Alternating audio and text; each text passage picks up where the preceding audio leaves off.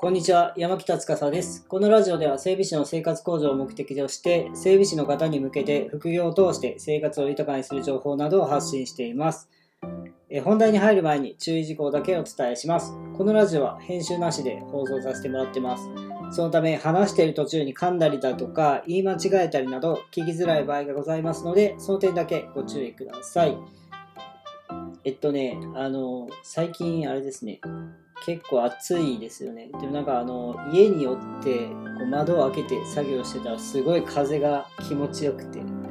まあ、今ちょうどいい時期かなっていうふうに思います。まあ、ちょっとご飯食べた後とかね、めっちゃ眠たくなるんですけど、まあ、えっと、そこら辺は頑張って皆さん作業していきましょう。ということで、えっと、今日はまあ僕がウェブライターね、3年目なんですけど、その失敗談っていうのをちょっと話そうと思います。で、まあ、まあ先にお伝えするとね、まあ僕がこう、なんていうんですか、まあできた人間じゃないので、そんな素晴らしい人間じゃないんで、やっぱ感情的なところで失敗することが多いのかなっていうふうに思います。まあちょっとね、あの、正直あんまり、ね、失敗談とかね、堂々と話せることじゃないですし、僕もあんまり話したくはないんですけど、まあ僕のね、あの、しょうもない失敗を聞いて、まあ同じような失敗を、まあ皆さんにはしてほしくないので、ちょっとお話しさせていただこうかなっていうふうに思いましたんで、今日3つだけお話しさせてもらいます。まず1つ目ですね。えー、1つ目の失敗なんですけど、クライアントからの信用を失ってしまったことがあります。まあこれどういうことかっていうと、まあ僕はあの車専門のウェブライターっていう風に名乗らせてもらってるんですね。なので車の記事依頼しかもらってないんですよ。他の依頼っていうのはほとんどもらってないような状況なんですね。なんですけど、あのその車の知識というか表現方法っていうので失敗してこの人本当に大丈夫なんかなって思わせてしまったんじゃないかなと相手にっていうふうに思った内容です。まあ、具体的にお話しすると、えっ、ー、と、ウォーターハンマーっていうことに関しての記事ではないんですけど、ウォーターハンマーについてちょっとだけ触れた記事があったんですね。多分メインはエンジントラブルみたいな感じの記事だったんですね。で、その中でウォーターハンマーっていうような症状もあるよみたいなことを書いたんですけど、まあその表現方法が、その、えっ、ー、と、ウォーターハンマーによるエンジントラブルでは水によってエンジンに穴が開くこともあるみたいな書き方をしてしまったんですね。で、この書き方に関して、あのクライアントからね、原因は水なんだけど、それは分かってるんだけど、水がエンジンに穴を開けるわけがないので、誤解されないようにきちんと書いてくださいというふうに言われました。で、まあ確かになと思って、まあ僕もあのその時、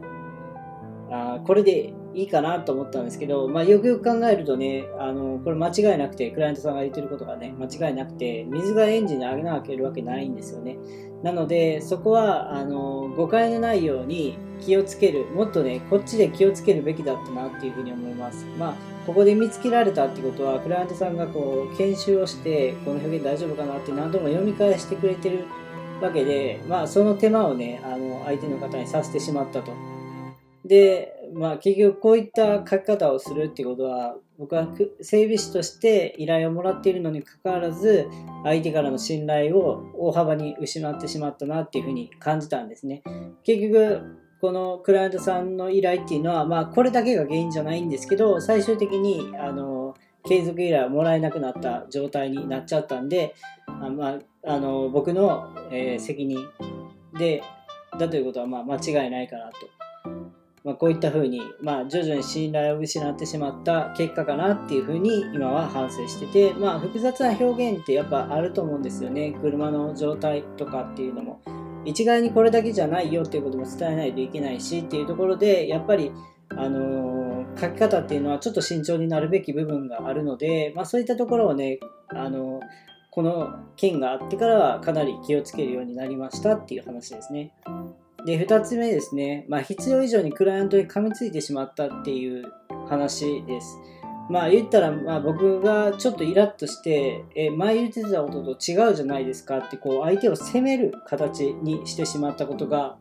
あの大きな原因になります。まあ、具体的にお話しすると、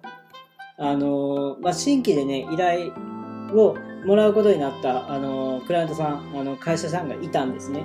でその話し合い、えーと、依頼をもらう前にあの Zoom であの、まあ、話し合いをさせてもらったわけですね。こうこうこういう形にしようと思うんですけどどうですか？みたいな感じで。でその時にあの特にその時なんか悪いような状態じゃなかったです。でも依頼をもらえるのは確定しててまあ月何記事ですかとかそういう話をあのちょっと細かいところを、まあ、文字単価とかもね合わせてねさせてもらっててでえっ、ー、とその時にあのまあ僕もある程度経験してるんで記事の書き方ってクライアントによって結構違うっていうのを知ってたんですね。で僕の依頼っていうのは構成も作るキーワードだけ受け取って構成作って記事を書くっていうような作業をしてたのでえ、ー、とまあどういったあの記事の書き方についてご要望っていうのはありますか？みたいな絶対こうしてくださいみたいなルールっていうのあるんだったらマニュアルいただいてもいいですし口頭で聞いても大丈夫ですよっていう話をしてその時にはないって言われたんですねなのであの僕の書き方で構成を出して記事を書いたわけなんですけど1記事目でね結構あの要望を伝えられたんですねえっ、ー、とまあ具体的にというかっていうのもえっ、ー、と、まあ、とにかくボリュームが少ないと。あの、文字数っていうのは3000文字程度っていうのが決められてたんで、あの、1記事に対するボリュームのことを言ってるんじゃなくて、文字数、1、1つの見出しに対しての文字数のことに関して言ってたんですけど、まあ、ボリュームが少ないんでもっと多くしてくださいみたいな。で、あの、見出しも、うん、その時には見出しのこと言ってなかったのかな。で、結局ボリューム、ボリュームって言われて、え、ボリュームって何みたいな。何のことをボリュームって言ってんですか？みたいな。それがそもそもよくわからないんですが、みたいな。で、文字数って決められてるんで、ボリュームもないですよね？みたいな感じで言ったんですよね。で、えっ、と、まあ、そういう、まあ、何度か話した結果、あの、見出しの数を相手が決めて、こういうふうに書いてくださいみたいな風になったんですね。まあ、それでまあ、書いたんで、あの、そこでね、あの、喧嘩して依頼が切れたとかじゃないです。もちろん。そこまであの僕も子供じゃないんで、まあ、えっ、と、そういった要望がね、あの、結局あったんですよね。で、最初聞いた時はそんなことを一切何も伝えられてなかったけど、結局自分のやり方でやると、こういうふうに要望を後後出しされて、ちょっとね、こっちもいや、言うてること違うやんってなるじゃないですか。最初聞いてね、こういう風になりたくなかったから聞いたのに、そうなっちゃって、で、そこでなんかこう、あの、最初の答えとは違いますよね、みたいなこともいや、それはさすがに言ってないかな。まあ、それはすごく思ったってことかな。で、まあ、ボリューム、ボリュームっていうのは何のことですか？みたいなことを言って、あ、なんかこう、まあ、そのこともあったんですけど、そもそもこの、相手担当者の方のこう言い方とかも僕はあの個人的な意見ですよ。個人的にめっちゃ嫌いやったんですね。だから余計なんか突っかかるみたいな感じになっちゃったっていう部分もすごくあると思うんですけどまあ今考えるとねまあ結局最終的にどうなったかっていうと最終的にあの切られた理由っていうのはあの狙ってるキーワードで上位表示できないからっていう風な感じで切られました。で、えっと、うん、ここもあんまり納得してないんですけど、サジェストキーワード、関連キーワードのボリュームが大きすぎたのかな。で、他の方で、うん、上位表示してしまったのかなっていう感じですね。例えば、エンジントラブルっていうの、2つのキーワードをもらってたとしても、エンジン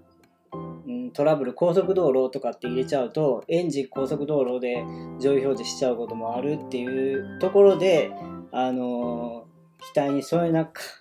期待に添えなかったというかまあその、うん、そうですね。まあそこでいらいらんキーワードを入れちゃったのかなとは思うんですけどまあそこもなんかあんまり今だに結構納得できないところがあるはあるんですけどね結局サジェストキーワード入れないと、やっぱあの記事書けないので、話膨らまさないと、エンジントラブル、エンジントラブル何千でもいいかもしれないです。いいかもしれないというか、それでも多分他のキーワードで引っかかる可能性全然あるんですよね。えー、オイル漏れだったり、エンジンオイル漏れで引っかかったりするんで、まあ、そこでちょっとちょっと何言ってるのかなみたいなっていうところもあって結局そういうので切られたんですねでもこここのクライアントさんはもう悪口じゃないですけどまあ初めか最後までちょっとよく分からなかったっていうのが強いですね個人的には。あの言い方とかも結構あの高圧的は高圧的だったんですね。雇ってあげてるんだから感が。まあ淡々としてるっちゃ淡々としてるっていう感じなんですけどまあそこもねやっぱコミュニケーションですよね。僕の相性その何て言うんですか淡々としてるのが全然苦じゃない人もいると思うんですよ。でも僕は結構この「ありがとうございました」とかあの納品しても「ありがとうございました」とか一切言わないんでそういう感じのところだったんで、まあ、そこもね僕がすごく嫌だなって思ってたところなので、まあ、僕もここでねあのボリュームとは何なんですかみたいなことをすごく聞いたのは僕の責任だしそこでちょっと感情的になっちゃってしまったっていうのは、まあ、僕のあのめちゃくちゃ反省すべき点相手は悪くないのにっていうところではあると思うんですけど、まあ、そこはやっぱりなんかあの人の相性っていうのはどうしてもあると思うんですよね。なのでやっぱりあの感情的になってしまわない人ってまあいるかもしれないですけどそんなめちゃくちゃ多いわけじゃないですしあのみんながみんなできた人間じゃないと思うのでやっぱりこういう失敗ってどうしてもあると思います。で僕ももっとねあの何て言うんですかこう柔らかく言えばいいよかったかなとかもうちょっとうまい立ち回りあったんじゃないかなとか。じゃああの構成はそちらでお作りいただけますかみたいな感じで言えばよかったのにその時になんかこう突っかかっちゃってみたいな感じで。で結局なんかいろんなルールを決められちゃってみたいな感じでしたんですね。だからあの僕の立ち回りも悪かった。で相手との相性も悪かったっていうのが原因かなまあどっちにしてもね相性がかなり悪かったんであの継続切られなくてもねこっちでね継続っていうのはあのある一定の段階で切ってたとは思います。新しい依頼をもらってそっちであのお金が収入が入るような状態にしたらこっちを切るよみたいな感じではしてたかもしれないですけどまあ結局こういったあの失敗がありますよっていうことですね。だからあんまり感情的になるのは良くないということです。で、まあ、次、最後ですね。最後は、あの、得意分野以外の依頼を受けてしまったってところで、あのこれはあの僕があの車専門って言い始める前の話です。何を書いたらいいんやろうってジャンルでめちゃくちゃ悩んでた時期なんですね。で、しかもあの依頼がもらえない、あの高単価の依頼がもらえないっていう悩みをずっと持ってて、その時にあのクラウドワークスで、あとあのスカウトメールっていうのが来るんですね。ナイナイさんにぜひあぜひっていうかあこういった依頼がうちで出してるんですけどテストライティング受けませんか？みたいなスカウトメールがすごく来るんですね。クラウドワークスは特に。でそれであの YouTuber に関しても記事作成っていうのがあってえっ、ー、と継続を依頼がを出せれば文字単価1円だよっていう条件だったんですね。であのそこでちょっと受けちゃったみたいな。で YouTuber は指定されるんですね。どの YouTuber か。で本当にわかんない。誰？みたいな。聞いたこともないような YouTuber を指定されました。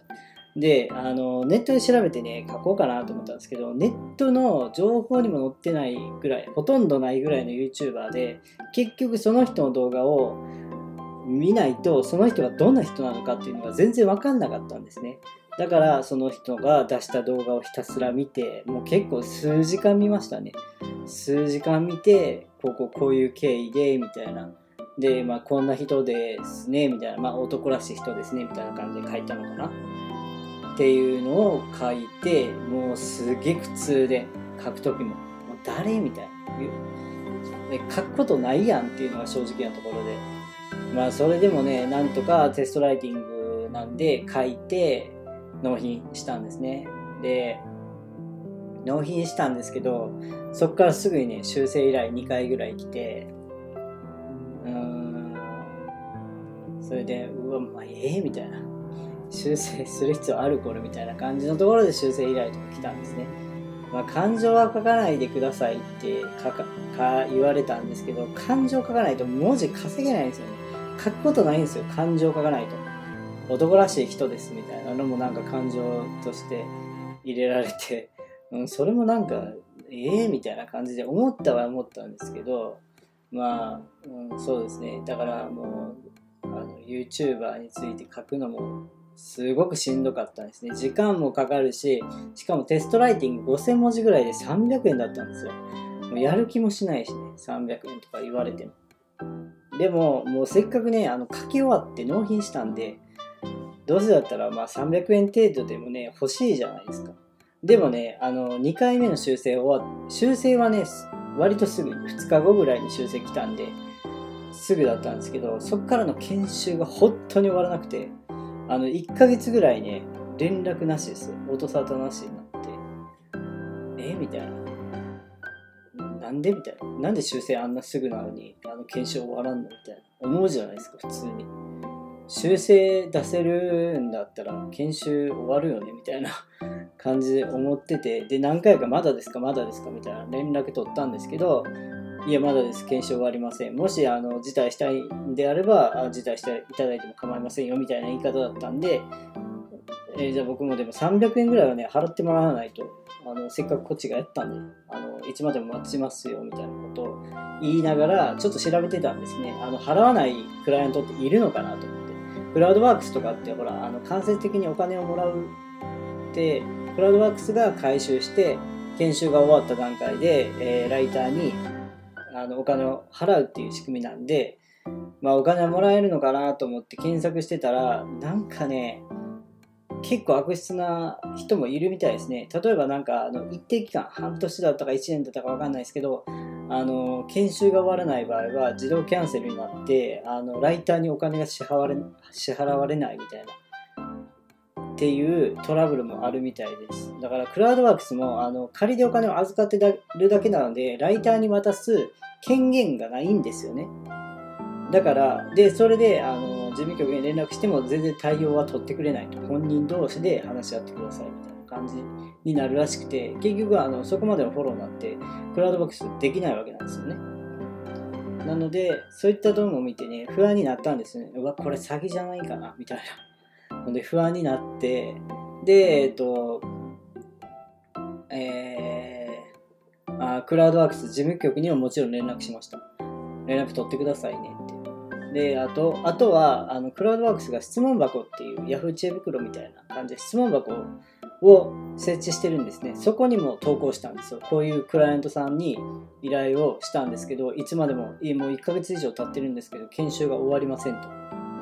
え、これ詐欺だと思いますか？みたいな感じで質問して、したら数時間後に研修が終わったんですね。なので、多分質問箱見てたんでしょうね。あの評価が悪くなると困るよみたいな感じで思ったんでしょうね。で、そこで、あの、継続依頼しますっていう話をいただいたんですけど、で、僕自身ね、そのクライアントさんの信用がゼロだったんで、もしかするとね、1円の依頼とか言いつつね、あの、次の記事は、あの、お金支払ってくれない可能性も全然あるなと思って、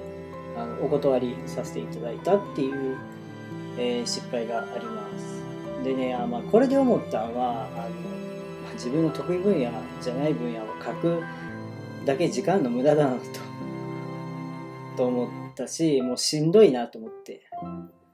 であともう一つはあのスカウトメールで今回やったんですけどスカウトメールとねあの結局不特定多数の人に適当にメール出してるんですよね。もしかしたらやってくれるかもなみたい